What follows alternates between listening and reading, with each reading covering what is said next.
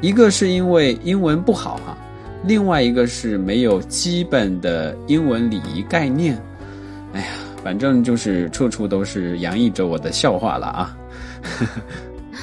是的，做好基本学科的学习，也要拓展学习与之相关的学科。我想知道李洪涛这么认真的学习，处处都摆满了书，他又是一种什么样的心理呢？简单的说吧，李洪涛是一个盲人，他害怕和普通人有差距，他想用学习的方式拉近与普通人的距离。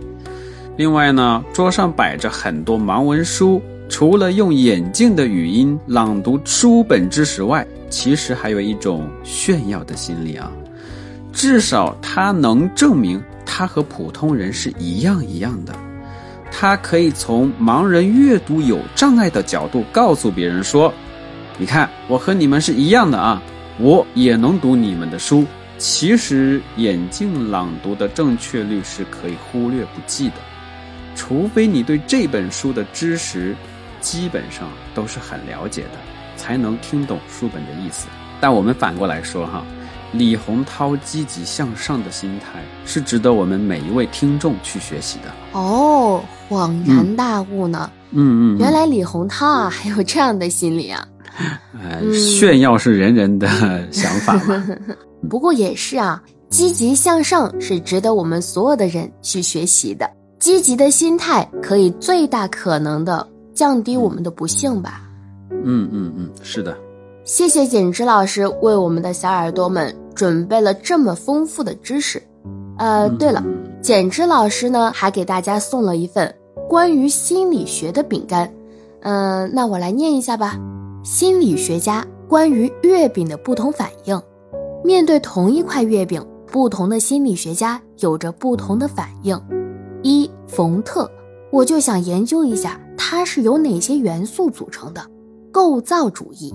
二华生，我就想知道它的制作过程是怎样的，行为主义。三弗洛伊德，我想知道它里面是什么线的，潜意识理论。四巴甫洛夫，一见到月饼我就不由自主的流口水，经典条件反射。五斯金纳，谁想吃这块月饼，就必须帮我完成一件事，操作性条件反射。六詹姆斯，月饼最大的功能是能够让人解馋，机能主义。七罗杰斯，在吃这块月饼之前，我必须要考虑到各位的感受，所以我决定将它分开，一人一块。人本主义。八，马斯洛吃了这块月饼就能满足我品尝美味的需求，需要层次理论。九，皮亚杰，我得研究研究那些原料是通过什么样的方式结合在一起的，结构主义。十，米德，这些月饼我们不能简简单单的将它视为一种食物，它在互动的过程中。已经被人们赋予了新的内涵。符号互动论，十一格根，无论它包含多少种意义，这些意义都是由社会建构的。社会建构论。